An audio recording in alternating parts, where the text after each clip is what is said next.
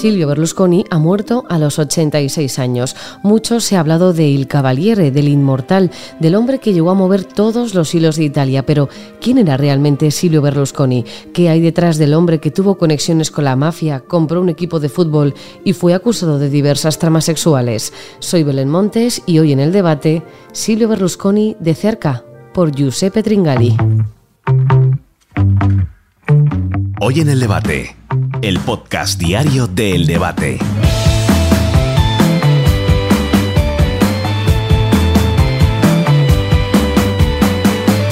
Silvio Berlusconi nació un 29 de septiembre de 1936, cuando en España estallaba la guerra civil. En Milán nacía el que décadas después llegaría a controlar las conexiones de todo un país. Estudió Derecho en la Universidad de Milán y se graduó cum laude con una tesis en la que hablaría sobre los aspectos jurídicos de la publicidad.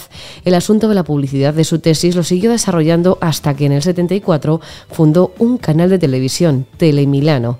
En el 78 vio la luz Canale 5, cuyo contenido era principalmente programas de entretenimiento y concursos.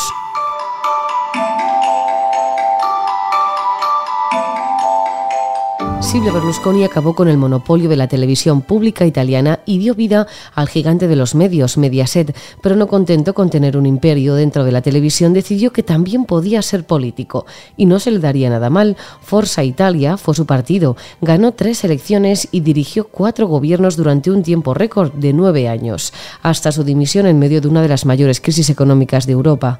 Además de las diversas conexiones con la mafia italiana de las que siempre se le han acusado, se vio involucrado en delitos de prostitución de menores, a los que siempre también respondió que era inocente. Io sono innocente. Entre otros momentos incómodos de Il Cavaliere, se le recuerda aquel en el que el colectivo homosexual se posicionó contra él. Succede di guardare in faccia a una bella ragazza, meglio essere appassionati delle belle ragazze che gay.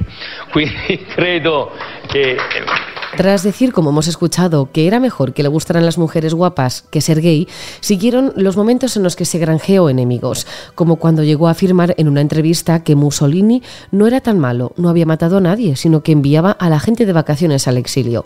No se libró tampoco de las agresiones a sus detractores. Al igual que a Bush le lanzaron un zapato, Berlusconi recibió el impacto de la Catedral de Milán en miniatura que le partió el labio y dos dientes. Más allá de todos los problemas que pudo granjearse por su su marcada personalidad en la política, quiso probar suerte en el deporte. Presidió el AC Milan durante más de tres décadas y en esta última etapa hacía lo mismo con el AC Monza, aunque en este caso era el dueño y el presidente, su hermano.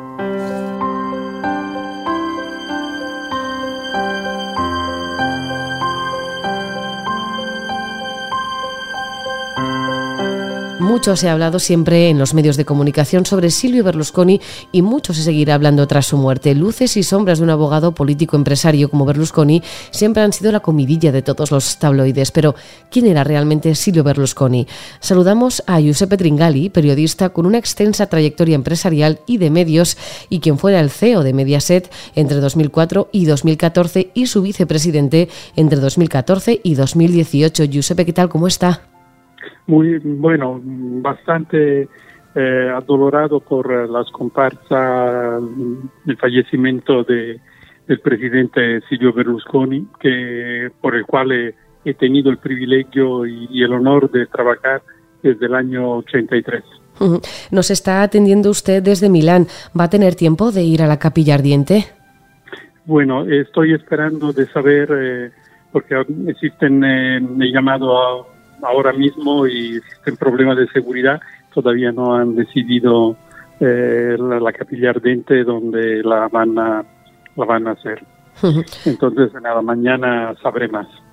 ¿Qué ha significado para Italia la figura de Silvio Berlusconi? Bueno, para Italia ah, significa eh, mucho porque Silvio Berlusconi ha, innovado en, en, muchos sectores, en todos los sectores en el cual se ha metido, ha innovado en, la, el inmobiliario, eh, con eh, la construcción de ciudades eh, modernas, con verde, escuelas, servicios, sin riesgo de que los niños se encontraran con los coches.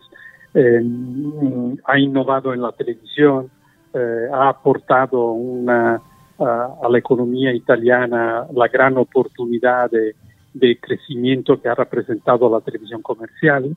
Yo que he vivido eh, la experiencia también de la televisión pública, porque desde ahí eh, he empezado a trabajar. Eh, al momento de la televisión pública, la cantidad de, empresas que podían comunicar y hacer publicidad era mínima y con la televisión comercial eh, las empresas eh, tuvieron la posibilidad de comunicar y lanzar al mercado más productos y por lo tanto eh, crecer económicamente, hacer beneficios, emplear más personas y por lo tanto desarrollar mejor su negocio y por lo tanto la economía se ha beneficiado de esto, ¿no? Y, luego en política, ah, cuando decidió de lanzarse a, este nuevo mundo muy complicado, a raíz de la, mm, quiebra de una, de una política acosada por la magistratura, eh, bien, él eh, tuve la, la, gran eh, capacidad de no solo ganar eh, las elecciones y, de gobernar, eh, cosa absolutamente inesperada, pero sobre todo de crear una coalición eh, de gobierno que no era nada fácil de construir, con su carisma, con su capacidad de convencimiento, pero sobre todo con su capacidad de poner junto, juntas distintas uh, opiniones, distintas maneras de, ver la, política y por lo tanto con esta capacidad siempre de, de mediar y eh, eh, de crear las condiciones para un gobierno, uh, digamos, el más posible estable, ¿no? Entonces, esto desde el 94 prácticamente la política uh, ha cambiado y, y, uno de los elementos eh, determinante de este cambiamiento, digamos la clave de este cambiamiento, seguramente ha sido él. ¿Y cómo están contando los medios de comunicación de allí, los periódicos, las televisiones? Bueno, la verdad que, la verdad que están todos muy uh, conmovidos por, eh, por, esta, uh, por este fallecimiento. Uh, todos los medios de comunicación, todos los partidos políticos, todo también los adversarios políticos porque sin duda eh, ha sido una persona muy relevante para, para todos. Eh, ha creado eh, competencia, ha creado debates, ha creado e innovado con ideas, con la manera de comunicar, la, la manera de hacer política. ha sido una persona enriquecedora de la, de la, para la sociedad y, también para, para, el mundo de la política, y no solo a nivel nacional, sino también eh, internacional, eh, habiendo mantenido relaciones eh, con todos los líderes mundiales, no solo relaciones formales, sino también relaciones humanas y amistosas. Usted trabajó con Silvio Berlusconi, comentaba desde el año 83. ¿Cómo era él en el día a día? ¿Cómo era el trato? Bueno, era eh, una persona de una energía que ha mantenido hasta el último día de su vida, eh, una persona con gran entusiasmo, que consideraba que eh, todo era, era posible, que se, necesitaba pensar a lo grande y, sobre todo trabajó muy cercanos a nosotros eh, visitaba con nosotros a las empresas, se preocupaba de las empresas eh, la publicidad, la nuestra, nuestra publicidad vendían más eh, productos porque era consciente que eh, la importancia de la publicidad estaba en la posibilidad concreta que las empresas desarrollaran su negocio. Y, y al mismo tiempo era, estaba convencido que la, la, misión de la televisión comercial era eh, que se, se, hacía a la audiencia para eh, ofrecer a las empresas de la publicidad y no al revés. pero al mismo tiempo eh, la, la, digamos, la, la, la, función, su función como, como emprendedor ha sido la de servir el mundo empresarial y ayudarle a desarrollar su negocio y al mismo tiempo de entretener eh, las personas. Yo eh, que he vivido la televisión pública, recuerdo que la televisión pública uh, tenía dos canales, inicialmente uno, y eh, a las cinco y media acababan su programación, cinco y media de la tarde. Lo que quiero decir que eh, la innovación que ha, ha, ha, ha, traído la televisión comercial ha sido increíble, ¿no? Uh -huh. Y luego también su eh, visión internacional. Él intentó eh, de entrar en Francia, pero mmm, no tuve suerte en Francia por el nacionalismo cultural francés, eh, mientras que consiguió eh, entrar en España, eh, empezando por la concesionaria de publicidad, porque empezó con uh, Publi España, eh, su presencia, y luego con, con Telecinco, y, en el 2004 sacamos a bolsa la compañía, que ahora es una compañía uh, que tiene muchas televisiones, eh, que, eh, con, con, el grupo Antena 3 son el grupo más importante eh, que tiene eh, España, ¿no? Uh -huh. Entonces, tengo que decir que, que, ha sido una experiencia para mí de vida y profesional que no podré nunca olvidar. Giuseppe, parece que proyectaba siempre una imagen de excelencia en todo lo que hacía. En el trabajo siempre buscaba lo mejor y siempre también buscaba trabajar con los mejores. Eh, eso siempre, siempre ha sido así. Es decir, que él era un perfeccionista. Eh, se, ocupaba de que la, todo uh, pudiera ir uh, al, digamos, tenía que ser hecho de la manera mejor, que las relaciones con nuestros eh, interlocutores fue, fuese la más humana posible, la más educada posible.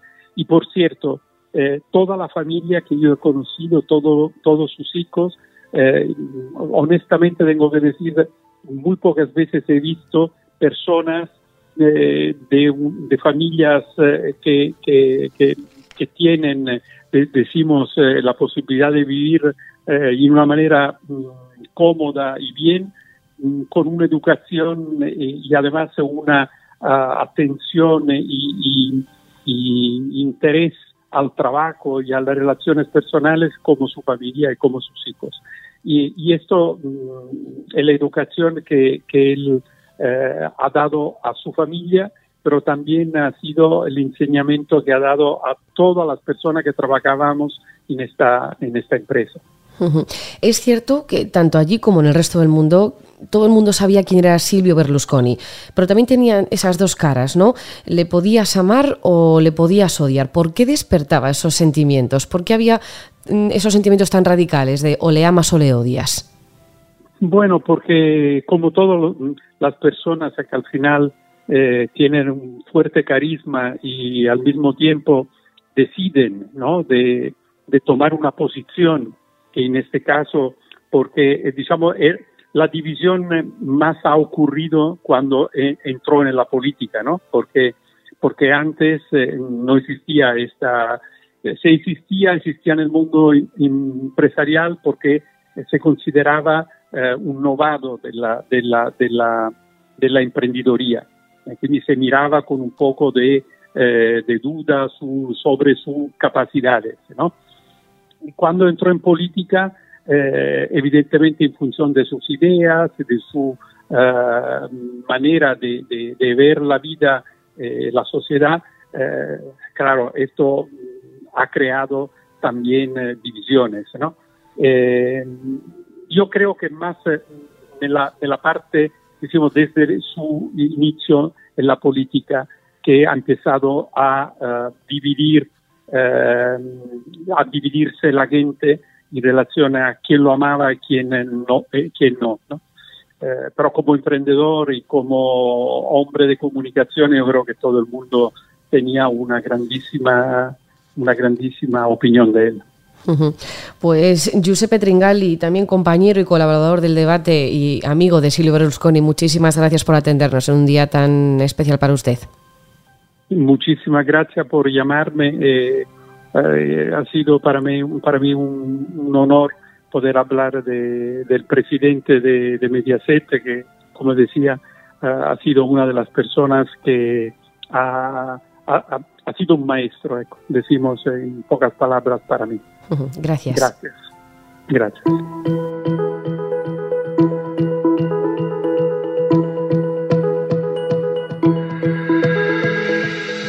Silvio Berlusconi ha sido una persona amada, pero también odiada. Su mentalidad empresarial le hizo convertirse en uno de los hombres más ricos de Italia, país que gobernó hasta en cuatro ocasiones, presidió y compró equipos de fútbol, pero también se vio involucrado en numerosos escándalos en relación con la mafia y también con la prostitución. Silvio Berlusconi tuvo sus luces y sus sombras y con ellas ha llegado hasta el final de su vida.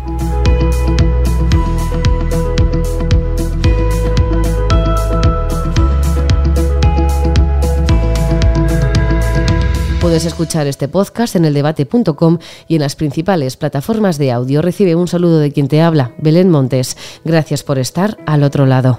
Adiós.